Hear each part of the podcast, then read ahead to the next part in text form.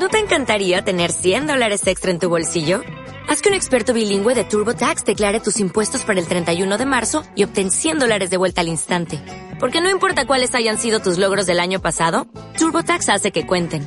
Obtén 100 dólares de vuelta y tus impuestos con 100% de precisión. Solo con Intuit TurboTax. Debes declarar para el 31 de marzo. Crédito solo aplicable al costo de la presentación federal con TurboTax Full Service. Oferta sujeta a cambios o cancelación en cualquier momento.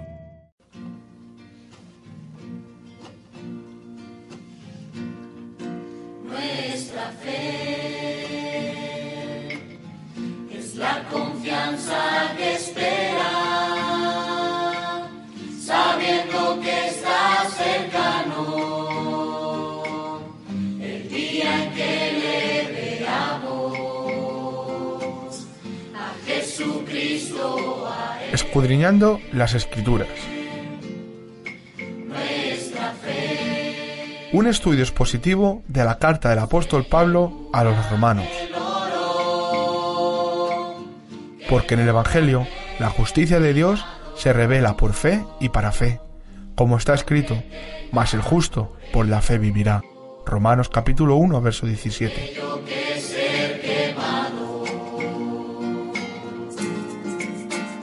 Escudriñando las Escrituras. Síguenos en directo todas las semanas o descarga los programas de nuestra página web www.fmradioluz.com. Para más información, llámanos al teléfono 910 18 13.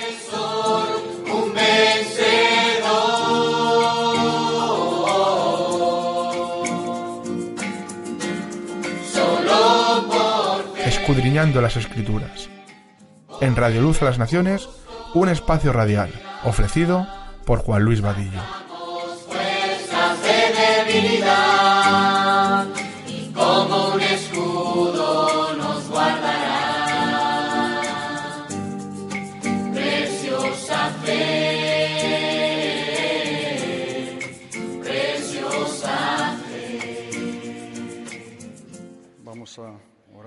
Continuar con la carta de Romanos. Pues te damos gracias, Padre, por ser tan bueno y tan paciente para con nosotros. Te damos gracias por tu fidelidad, por preparar este tiempo para que podamos ponernos frente a tu palabra y que tu Espíritu Santo nos enseñe. Señor, que podamos aplicar lo que tú nos enseñas en tu palabra y que podamos darte por medio de esta verdad la gloria a ti, Dios. Gracias.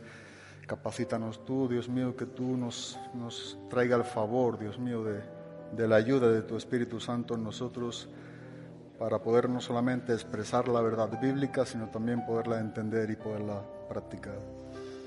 En el nombre de Cristo Jesús. Amén. Estamos en Romanos en el capítulo número 11 y si es posible hoy vamos a tratar de finalizar el capítulo de los versículos al 25 al 36, tocando los puntos más resaltantes o algunos de los puntos que pudieran ayudarnos a poder comprender un poco más lo que Pablo viene tratando en el capítulo número 11. Pero como siempre he dado un breve repaso para situarnos un poco en el contexto. Eh, venimos viendo algo que creo que es muy importante y es en cuanto a la salvación de los judíos. Y tiene que ver en este capítulo número 11 con que Dios, aun cuando Israel es un pueblo que mayormente ha rechazado al Mesías, Dios sigue teniendo un propósito para con ellos. Y lo que nos está enseñando que este endurecimiento que tiene Israel es en parte. O sea, lo que nos está enseñando la Biblia es que Dios seguirá tratando con la nación de Israel. Pero otra de las cosas que vimos es que aún inclusive en ese rechazo de manera general que los israelitas ha tenido en cuanto al Mesías, una de las cosas es que nosotros podemos ver que Dios igualmente dice que la elección de Dios es que Él ha escogido por gracia a un pueblo judío, es decir, a un grupo, a un remanente, al igual que también lo hace con los gentiles y lo está haciendo con nosotros.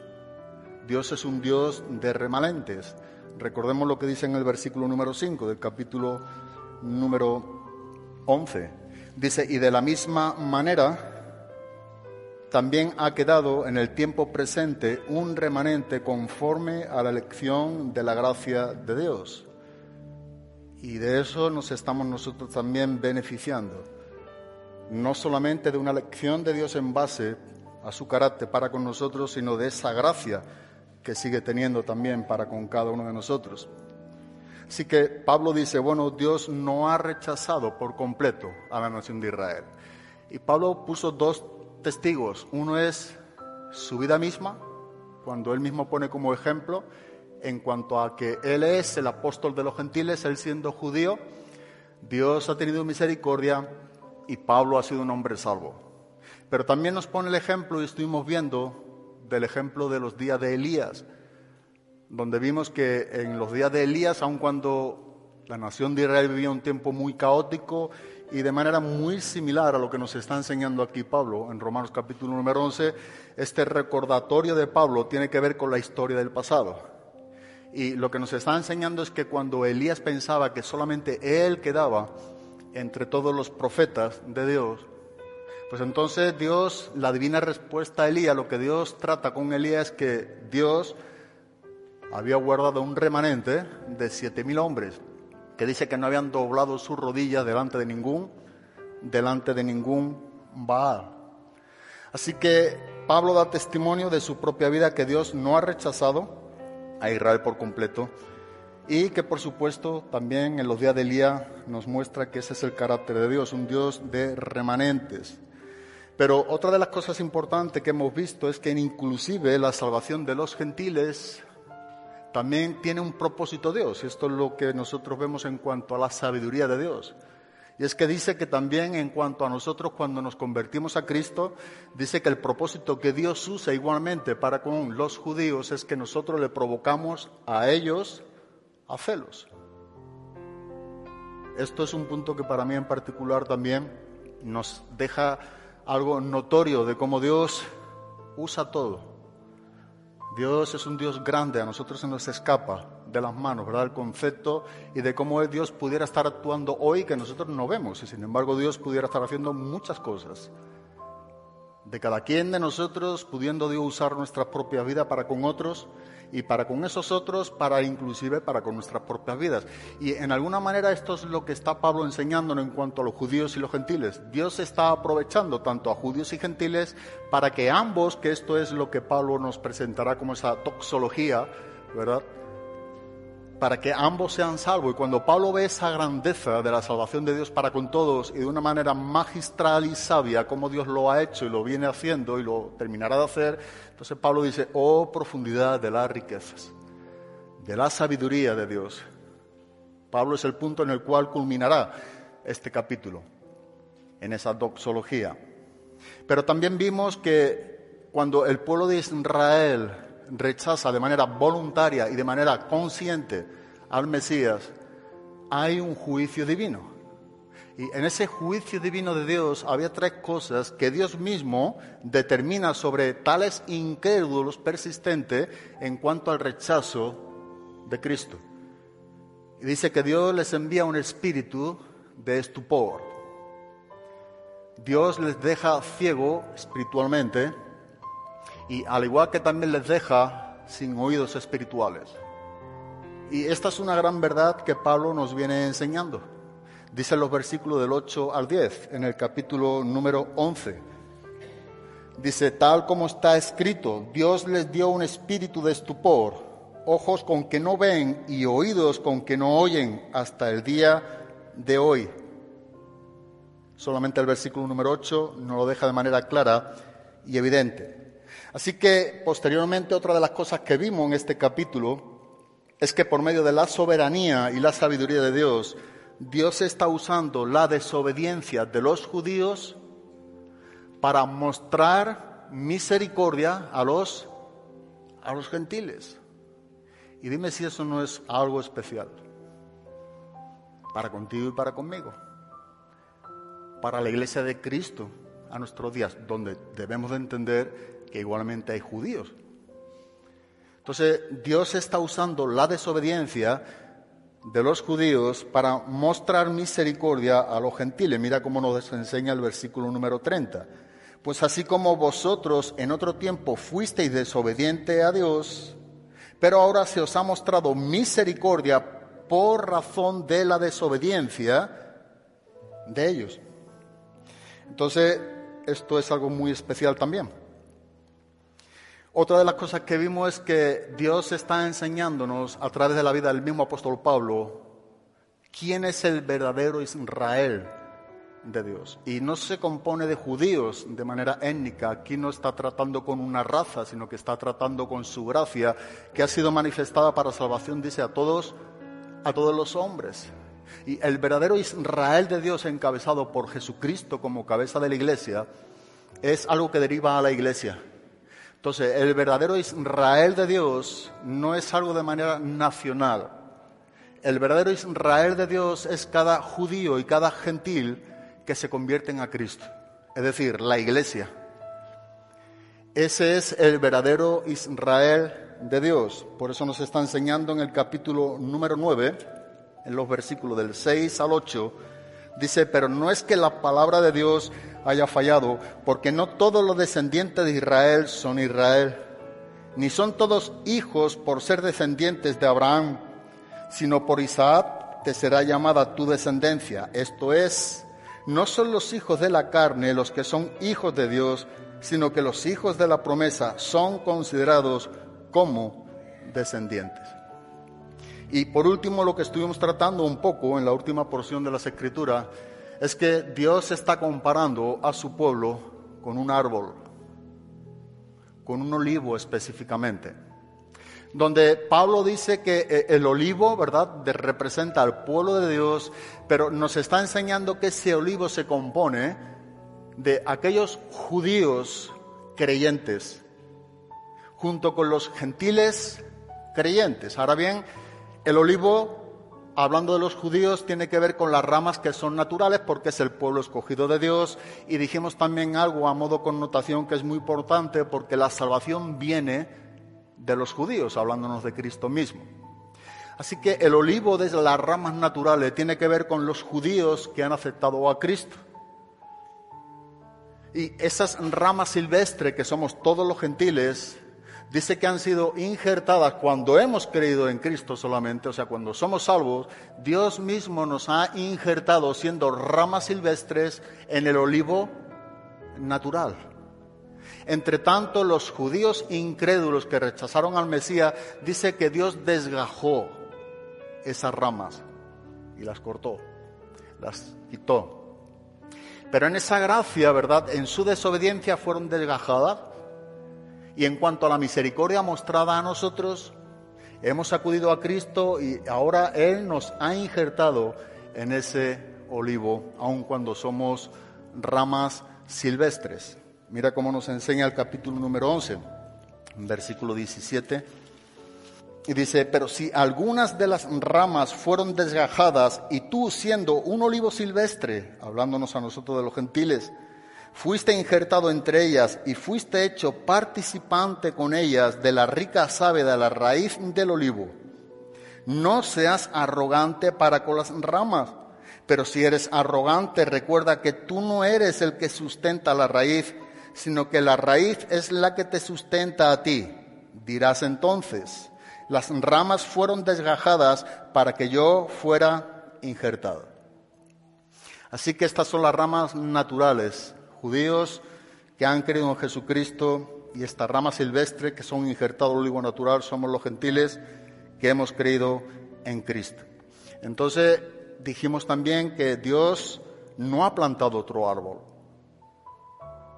que Dios no tiene dos pueblos, que Dios no tiene dos iglesias que la iglesia no está sustituyendo a Israel.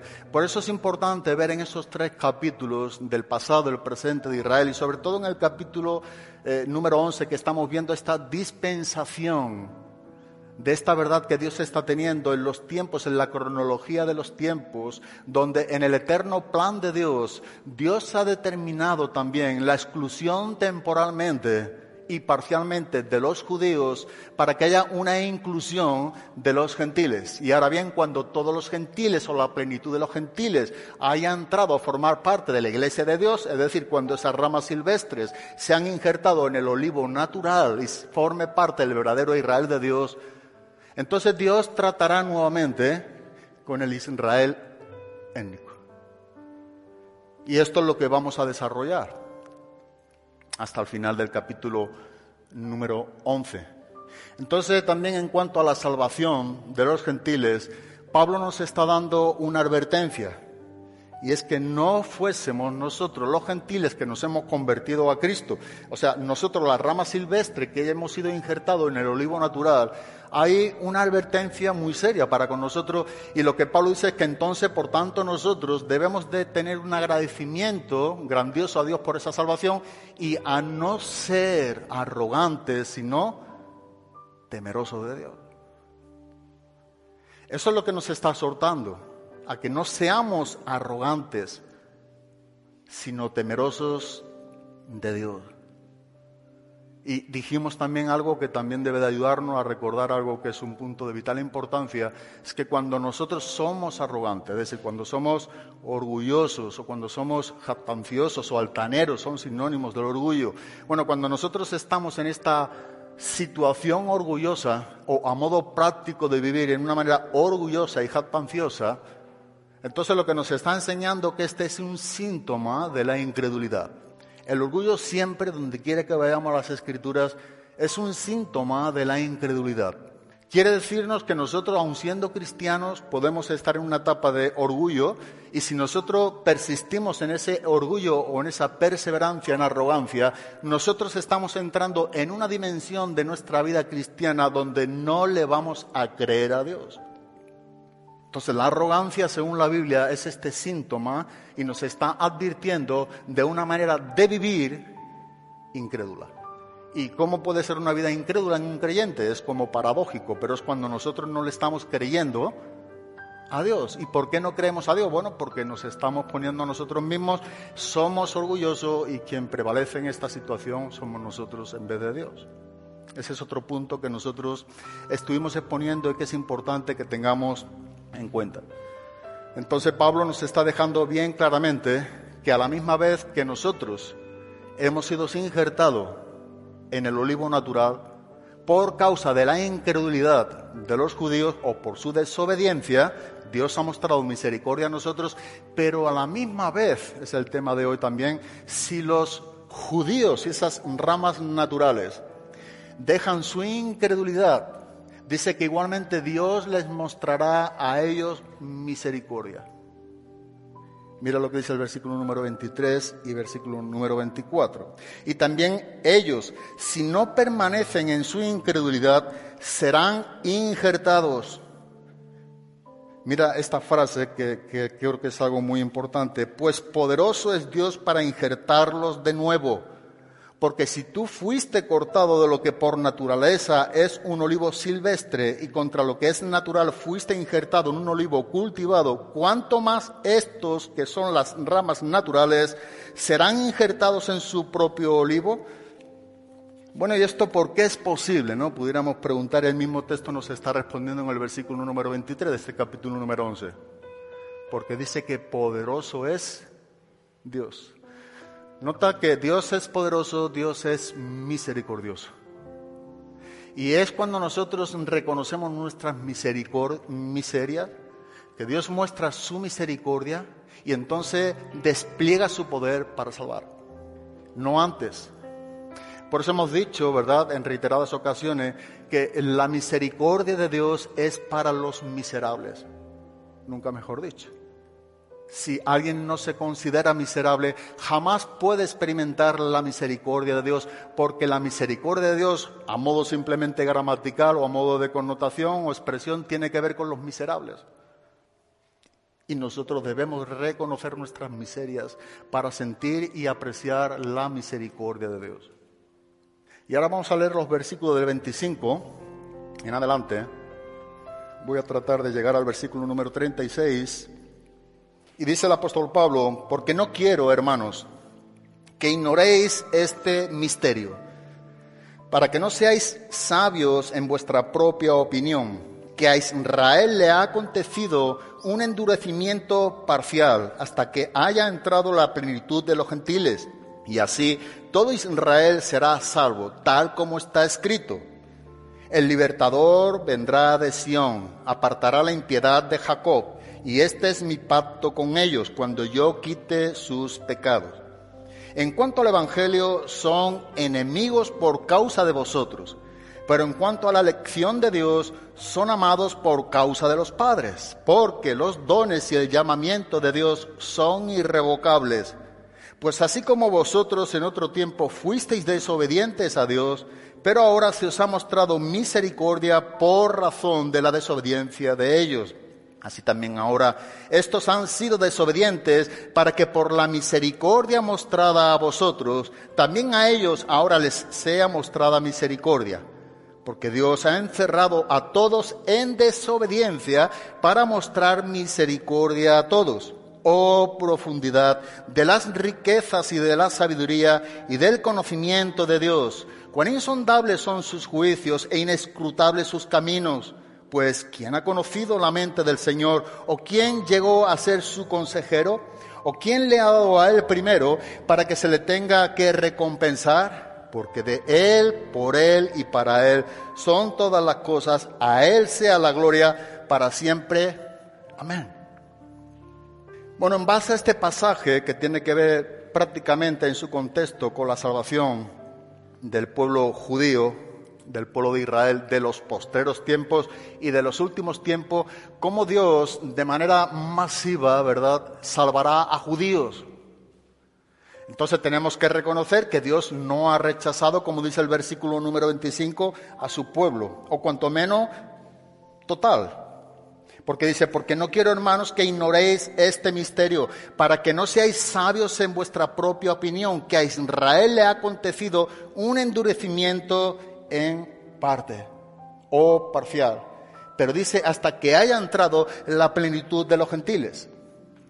Es decir, que hasta que haya entrado el último de los elegidos, escogido por la gracia de Dios, a formar parte de su iglesia, todo Israel no será salvo, entendiendo lo que significa todo Israel.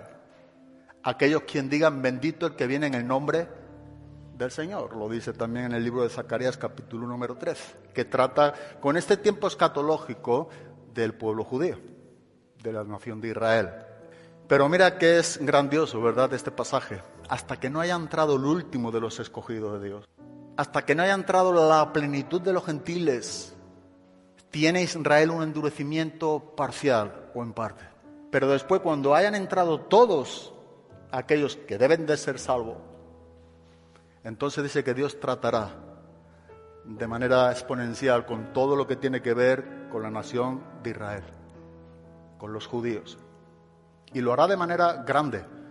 Aquí la Biblia nos está enseñando algo que yo creo que es importante, que podamos tener una respuesta a una pregunta. ¿A qué tipo de misterio, verdad? Dice en el versículo número 25, porque no quiero, hermanos, que ignoréis este misterio. ¿Cuál es el misterio? Yo creo que esto es importante. Yo leí este pasaje y pensando un poco, mirando, y el misterio es algo revelado aquí en este pasaje. Y el misterio tiene que ver con que Israel no ha sido un pueblo rechazado totalmente por Dios, o este endurecimiento en parte.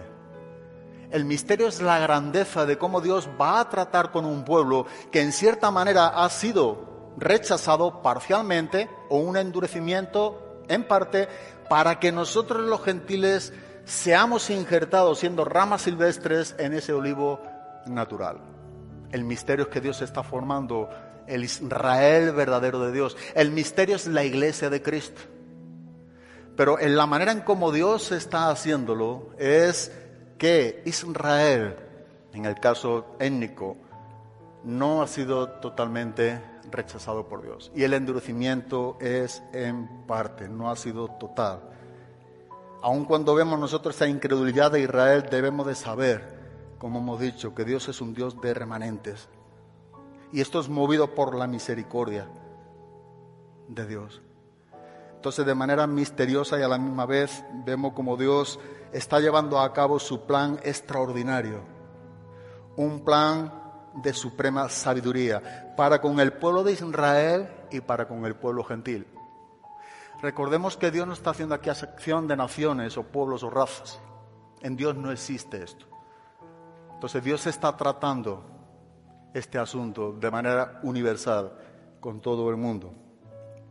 Entonces, aun cuando cada día hay judíos que se van salvando, esta es una gran verdad que nosotros estamos viendo, la salvación de manera especial, según este pasaje en las Escrituras, culminará con el regreso de Cristo. Dios tratará con la nación de Israel. Mira cómo nos lo enseña en el libro del profeta Zacarías, capítulo número 12, después del libro de Ageos y antes de Malaquías, el último libro del Antiguo Testamento, en el capítulo número 12, versículo número 10 al versículo número 12, nos está hablando en su contexto el profeta Zacarías de la conversión masiva de judíos, cómo Dios salvará a su pueblo, cómo lo hará de manera grande. Y primariamente para que acontezca esta salvación de Dios tan grande para con el pueblo judío, debe de haber un lamento en el pueblo judío por el rechazo que tuvieron hacia el Mesías. Es decir, deben de arrepentirse.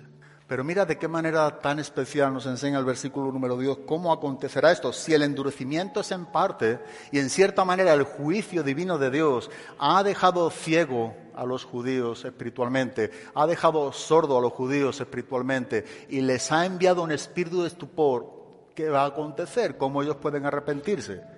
Mira lo que nos enseña el versículo número 10. Y derramaré sobre la casa de David y sobre los habitantes de Jerusalén el espíritu de gracia y de súplica. Y me mirarán a mí, a quien han traspasado, y se lamentarán por él como quien se lamenta por un hijo único, y llorarán por él como se llora por un primogénito. Versículo número 11. Aquel día habrá gran lamentación en Jerusalén, como la lamentación de Adad el Rimón en la llanura de Megiddo y se lamentará la tierra, cada familia por su lado, la familia de la casa de David por su lado y sus mujeres por su lado, la familia de la casa de Natán, que está hablándonos de los profetas, dice por su lado, y las mujeres por su lado, la familia de la casa de Levit, que sabemos que nos está hablando de los sacerdotes, dice por su lado, y sus mujeres por su lado, la familia de la casa de los Inmeitas, que está hablando más de los maestros, dice por su lado, y sus mujeres por su lado, todas las familias, todas las demás familias, cada familia por su lado y sus mujeres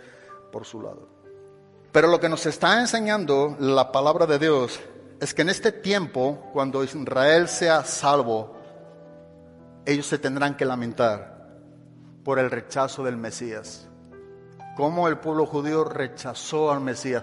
Y para que ellos se puedan lamentar, no sé si notas esto tan grandioso, dice que Dios les enviará un espíritu de gracia y de oración. ¿Y por qué es Israel? Dice sobre la casa de David la Biblia se interpreta así sola. Dios usará de su misericordia nuevamente con ellos.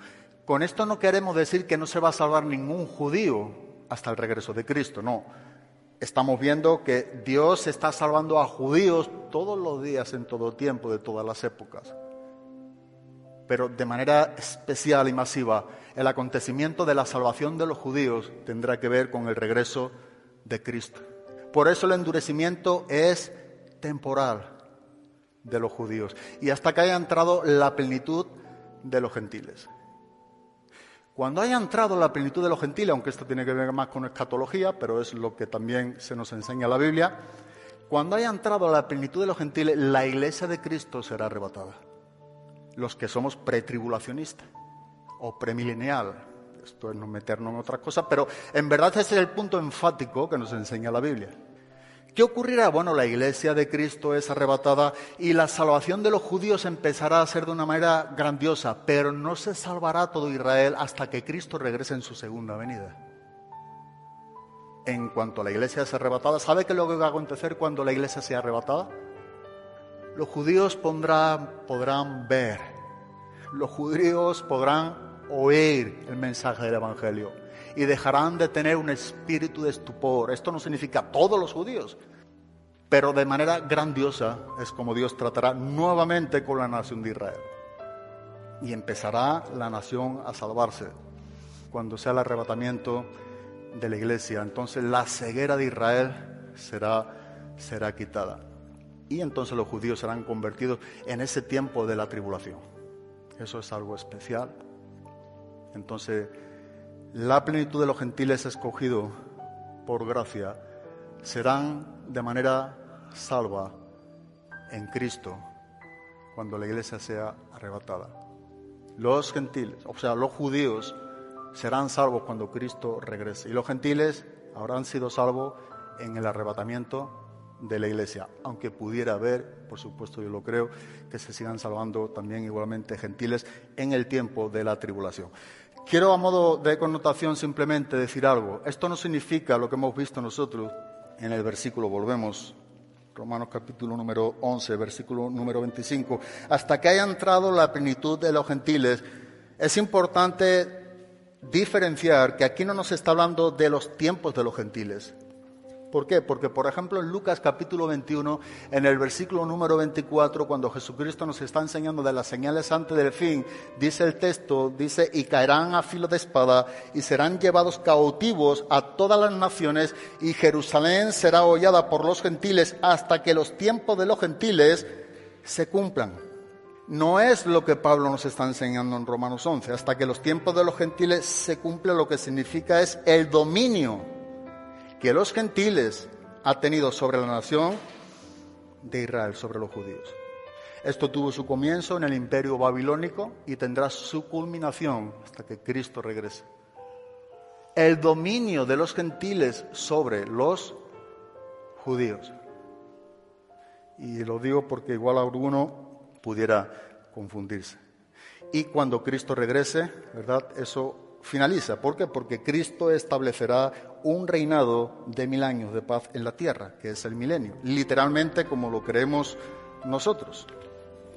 Entonces los versículos 28 y 29, donde estamos en Romanos capítulo número 11, en cuanto al Evangelio, hablando nuevamente de los judíos, son enemigos por causa de vosotros. Pero en cuanto a la elección de Dios, son amados por causa de los padres porque los dones y el llamamiento de Dios son irrevocables. Es decir, los gentiles que se convertían a Cristo estaban siendo perseguidos por los judíos. Por eso es que el apóstol Pablo dice en el versículo número 28, en cuanto al Evangelio dice que son enemigos por causa de vosotros. Recordemos que el mismo apóstol Pablo, él mismo sufrió esto en su carne sufrió el maltrato, sufrió el rechazo del pueblo judío de sus hermanos en la carne, sufrió la persecución, sufrió las cárceles. Entonces, en cuanto al Evangelio, son enemigos de, de, nosotros. Pablo mismo, si uno lee en Gálatas capítulo número 6, en el versículo número 17, dice, de ahora en adelante nadie me cause molestia porque tengo en mi cuerpo las marcas del Señor Jesús. ¿Qué nos está diciendo Pablo? Yo he sido rechazado y estoy sufriendo por causa del Evangelio. Yo llevo en mi cuerpo las marcas del Señor Jesús, el sufrimiento y el padecimiento por predicar a Cristo, por causa del Evangelio. Nuevamente es lo que nos está enseñando. En cuanto al Evangelio, tratando en el contexto los judíos, dice, son enemigos por causa de vosotros, por causa de los gentiles. Pero en cuanto a la lección de Dios, son amados por causa de los padres. Sabes, Dios es un Dios de pactos. Dios prometió una promesa a Abraham. Dios siguió prometiendo la misma promesa a Isaac, es el hijo de la promesa. Y Dios siguió haciendo la promesa en continuidad a Jacob. Entonces lo que Dios hace y siempre ha hecho y hará es que Dios cumple lo que promete, eso es lo que significa el texto. Irrevocables son los dones y el llamamiento de Dios. Algunos meten este texto en cuanto a los dones del Espíritu Santo. No es lo que nos está hablando el contexto. Lo que está diciendo es que Dios no va a rechazar lo que le ha llamado y al don en cuanto a la elección de la nación de Israel. Se puede aplicar, pero no es bíblico aplicar este pasaje a ello. Entonces lo que Dios está respetando, lo que Dios ha prometido, Dios lo cumple. Y es precisamente porque Dios prometió a Abraham, formar una nación como es la nación de Israel, donde toma su inicio, y la establece con Isaac, que es el hijo de la promesa, y se lleva a cabo por la vida de Jacob, ¿verdad? Donde vienen los doce hijos de la tribu de Judá, nace el Mesías, quien es Cristo. Dios guarda su pacto y es por eso que Dios cumple su promesa. Por eso debemos de entender que el endurecimiento es parcial o en parte. Dios ese endurecimiento lo está llevando a cabo con el rechazo de los judíos hacia la vida misma del Mesías, pero con el propósito de mostrar misericordia a los gentiles y los gentiles quienes somos las ramas silvestres seamos injertados al olivo natural y formar parte del verdadero Israel de Dios, un solo pueblo, una sola iglesia, y eso es algo muy especial. Y es por causa de ese pacto que Dios siempre ha tenido un remanente escogido por gracia. Precisamente por eso, porque irrevocable son los dones y el llamamiento de Dios. Dios cumple lo que promete. Versículo número 30 al 33. Pues así como vosotros en otro tiempo fuisteis desobedientes a Dios, pero ahora se os ha mostrado misericordia por razón de la desobediencia de ellos Así también ahora estos han sido desobedientes para que por la misericordia mostrada a vosotros, también a ellos ahora les sea mostrada misericordia. Porque Dios ha encerrado a todos en desobediencia para mostrar misericordia a todos. Es importante también ver y apreciar que en vez de nosotros rechazar a los judíos, porque en sí a manera global o universal, el pueblo judío es un pueblo rechazado, donde quiera que lo miremos en el ámbito secular, en la propia historia.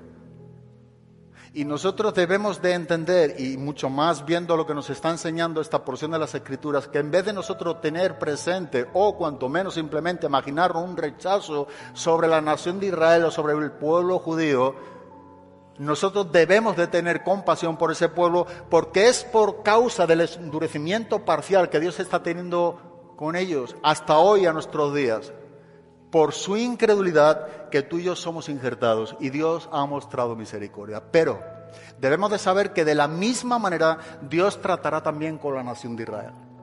Entonces, lejos de nosotros sentir un rechazo hacia la nación de Israel, debemos de sentir compasión porque Dios sigue teniendo un propósito aún todavía con ellos. Pero si tú ves los versículos número 30, 31 y 32, es importante ver cómo Pablo Dios destaca aquí la misericordia de Dios. Y esto es algo muy, muy bueno.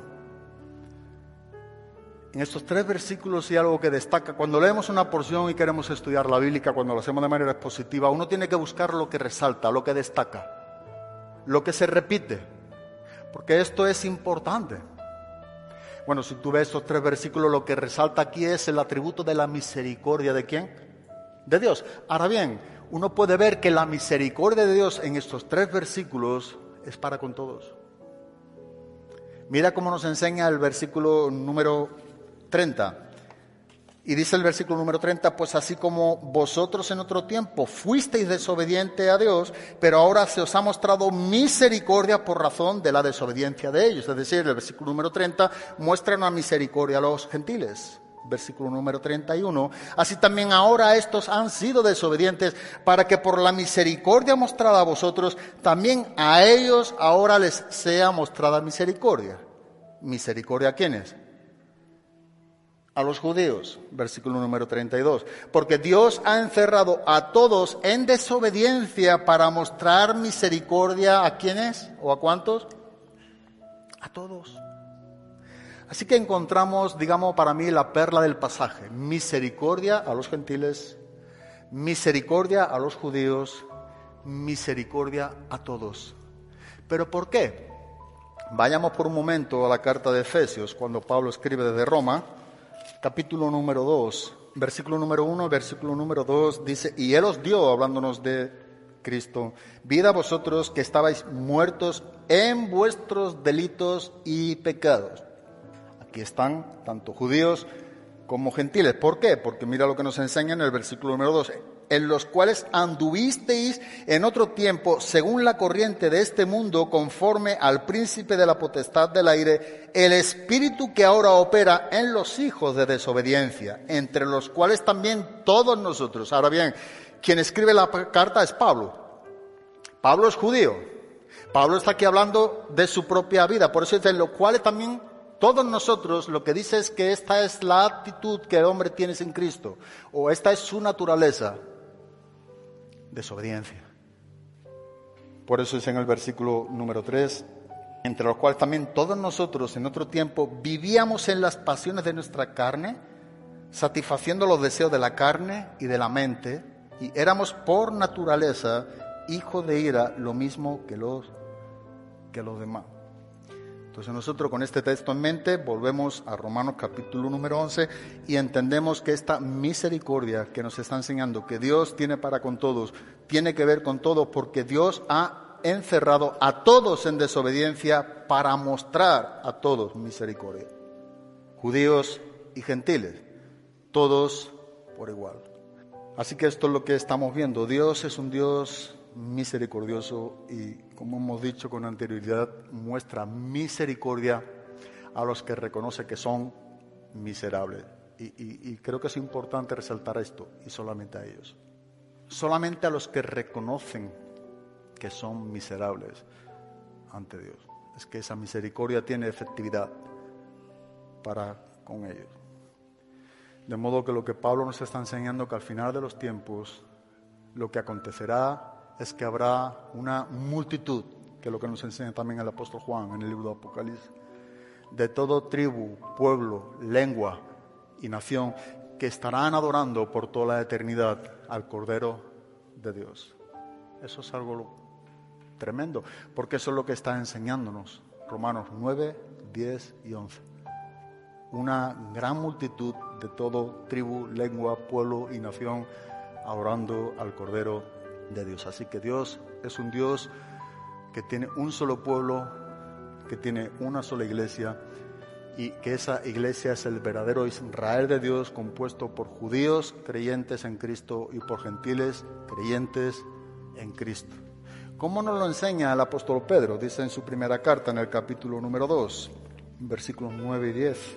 Pero vosotros sois linaje escogido, real sacerdocio, nación santa, pueblo adquirido para posesión de Dios, a fin de que anunciéis las virtudes de aquel que os llamó de las tinieblas a su luz admirable. Pues vosotros en otro tiempo no erais pueblo, pero ahora sois, no dice un pueblo, sois el pueblo. Este artículo es un artículo determinante. Sois el pueblo de Dios.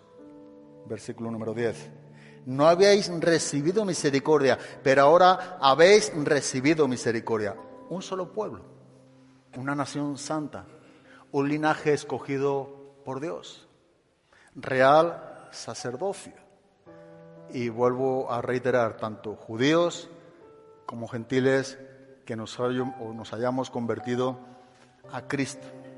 Entonces, de forma aplicativa, creo que siempre es bueno, ante lo que hemos expuesto, ¿Qué es lo que nosotros entonces debemos de hacer? Bueno, sí, algo que debemos hacer de forma aplicándola hacia nuestras propias vidas, pero lo que estamos viendo, nosotros deberíamos de adorar a Dios por una salvación tan, tan grande. Si algo que nos enseña este texto, o cuanto menos es algo que podemos ver de manera muy cercana en base a la respuesta que nosotros deberíamos de darle a Dios por lo que Dios nos está enseñando en su palabra, es que deberíamos de adorar a Dios por una salvación tan grande. Deberíamos de ser agradecidos con un corazón rendido a Dios por una misericordia infinita que ha tenido con nosotros. Dios ha mostrado misericordia a tu vida y a mi vida. Y esto nunca puede faltar el agradecimiento de nosotros. Dos cosas que creo que son básicas. La adoración a Dios por esta salvación inigualable, grandiosa, que Dios nos ha dado en Cristo Jesús.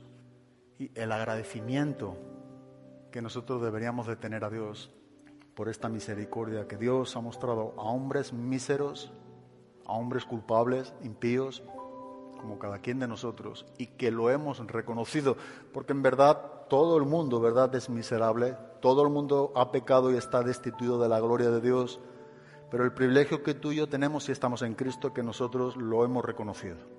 Esta es la verdad de una salvación tan grande.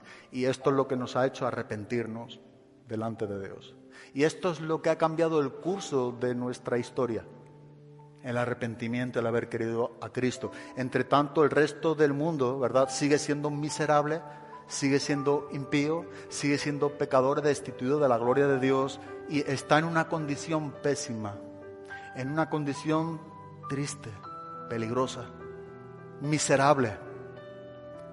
Y hasta que no haya ese reconocimiento de lo que el Espíritu Santo viene a traer a nuestra vida en cuanto a la convicción de pecado, y no haya esa parte de abrazar ese arrepentimiento con todo el corazón en bajo o bajo el reconocimiento nuestro de lo que Dios dice que somos, no hay efectividad de esa salvación. Así que tenemos un privilegio muy grande. Nosotros debemos de vernos como, y, esto es algo poco curioso, como Pablo se veía, el más grande de todos los pecadores.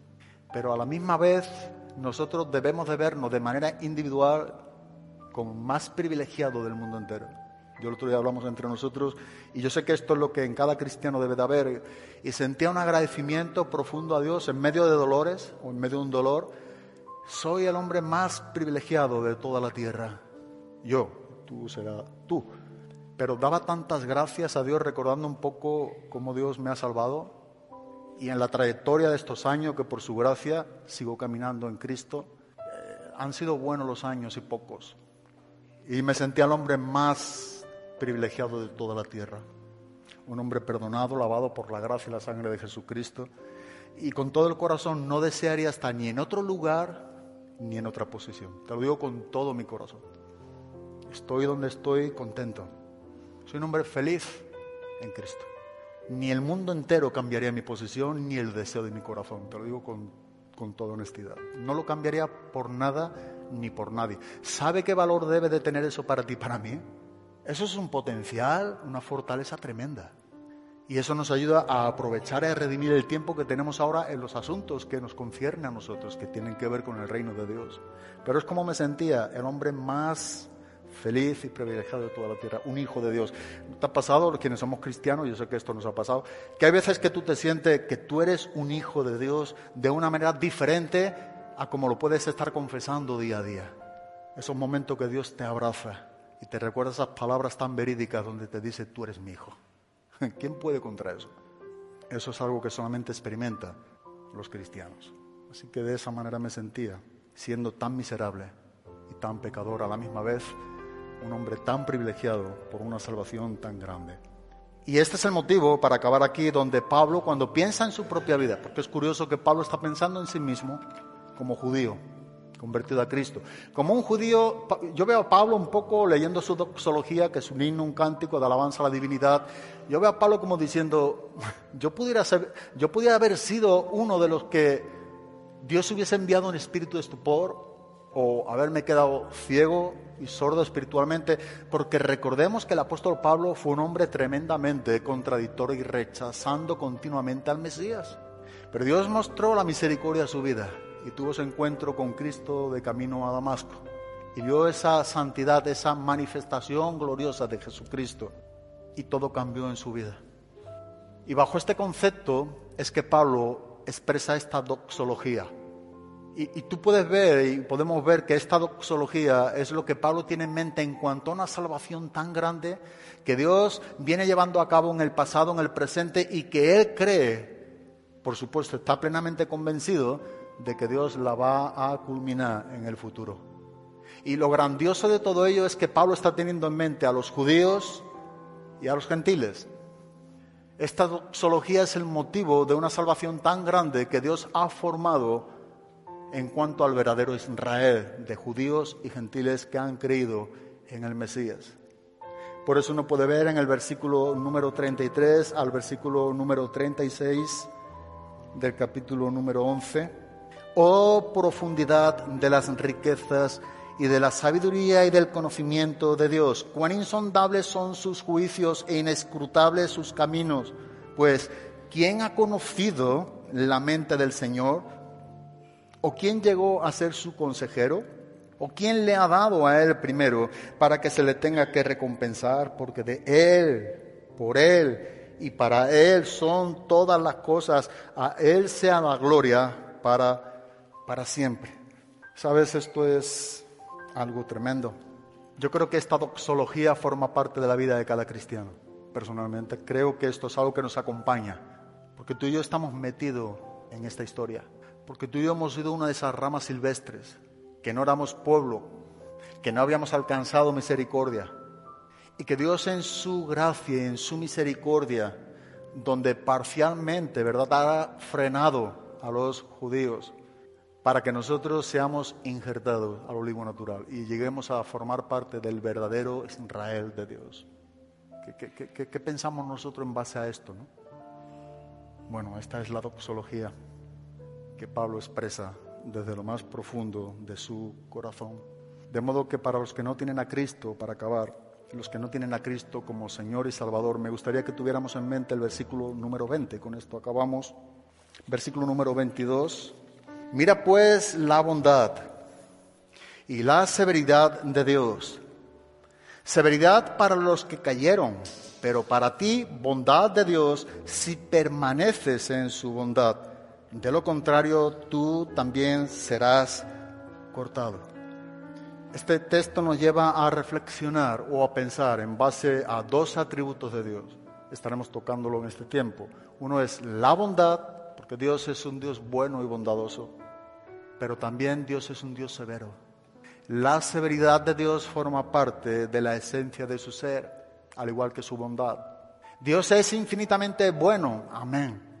Pero Dios es infinitamente santo y Dios es infinitamente justo, que dice que bajo ningún concepto tendrá por inocente al culpable, porque Él es justo y santo. Así que Dios no es un Dios que es indiferente al pecado. Si Dios fuera indiferente al pecado, dejaría de ser bueno sencillamente. Pero porque Dios es bueno, no ha tratado con indiferencia al pecado. Es más, trató al pecado, ¿verdad?, a través de la vida de su Hijo Jesucristo. Y Él mismo sacrifica a su Hijo. Al que no conoció pecado, como nos enseña en 2 Corintios 5:21, por nosotros fue hecho pecado para que nosotros fuésemos hecho justicia de Dios en Él. Dios no trató con indiferencia al pecado, porque Dios es un Dios bueno. Y eso es algo que tenemos que tener siempre presente. Dios es un Dios que ha tratado el pecado de una manera verídica, real, en la persona de Jesucristo. Por eso es que nos está enseñando este pasaje que lo más terrible a la misma vez, si Dios es un Dios bueno, es un Dios severo, lo más terrible a la misma vez que pudiera acontecer para la persona que no tiene a Cristo es que siga rechazando a Cristo. ¿Sabe? El pecado más grande que existe es la persistencia en la incredulidad, el continuo rechazo al Salvador, el continuo rechazo al Mesías, el continuo rechazo a Cristo. Este es el pecado más grande y la ofensa más grande que hay para Dios. Que aun cuando Dios ha enviado a su Hijo a morir a favor de los pecadores, los pecadores tengan hostilidad y rechazo continuo a la persona del Salvador. Eso es lo más terrible y el pecado más grande que pueda haber en la vida de una persona, el permanecer en incredulidad. Por eso Dios en su bondad, como nos enseña en, Romanos capítulo número 2, en el versículo número 4, está dándote el tiempo y está dándote la oportunidad para que te arrepientas y creas en el Evangelio. Recordemos que es la bondad de Dios la que lleva al hombre o guía al hombre al arrepentimiento. Así que dentro de esa bondad Dios es paciente, como estudiamos un poco el atributo de la paciencia de Dios. Y a la misma vez en esa paciencia está esperando que tú procedas al arrepentimiento quienes no tengan a Cristo. No hay pecado más grande que el permanecer en incredulidad. Por eso a la misma vez es terrible abusar de la bondad de Dios. Es terrible y es terrorífico abusar de la bondad de Dios. Eso es algo que no es nada bueno. Si quienes no tienen a Cristo abusan de la bondad de Dios, Dios pudiera cerrarte la puerta de salvación o la puerta de gracia. Y dime entonces cómo tú serías salvo. Dios estaría tratándote con la severidad porque Dios es severo que tú mereces. Por eso la bondad y la severidad. Así que nosotros, como nos enseña en el versículo número 21 del capítulo número 11, Porque si Dios no perdonó a las ramas naturales, ¿sabes otra cosa? Tampoco a ti te perdonará. Si rechazas la bondad de Dios, bueno, esta es la severidad de Dios. Dios es bueno, Dios es severo, Dios es santo, Dios es justo. Entonces, arrepiéntete de tus pecados y cree en Jesucristo como el único Señor y Salvador haz tuya esta gran verdad que nos enseña en el Evangelio de Juan capítulo 3 en el versículo número 16. Y algo tan famoso, pero tan profundo y tan rico, porque de tal manera Dios ha amado al mundo. Entonces, de tal manera Dios te ama a ti en esta noche si no tienes a Cristo, que ha dado a su Hijo unigénito por ti. Pero esto solamente es una parte de la verdad. Porque la otra verdad, para que sea la verdad completa del Evangelio, es para que todo aquel que en Él crea, lo cual significa que tú debes de reconocer que eres pecador o pecadora, te arrepientas y creas en Jesucristo. Por eso, de tal manera Dios ha amado al mundo que ha dado su Hijo unigénito para que todo aquel que en Él crea no se pierda, sino que tenga vida eterna. En ese creer es reconocer que eres un miserable o una miserable y que necesitas de la misericordia de Dios necesitas de su misericordia, debes de reconocer que entonces eres un pecador que no tiene a Cristo. Entonces Dios es un Dios bondadoso, Dios es un Dios severo también.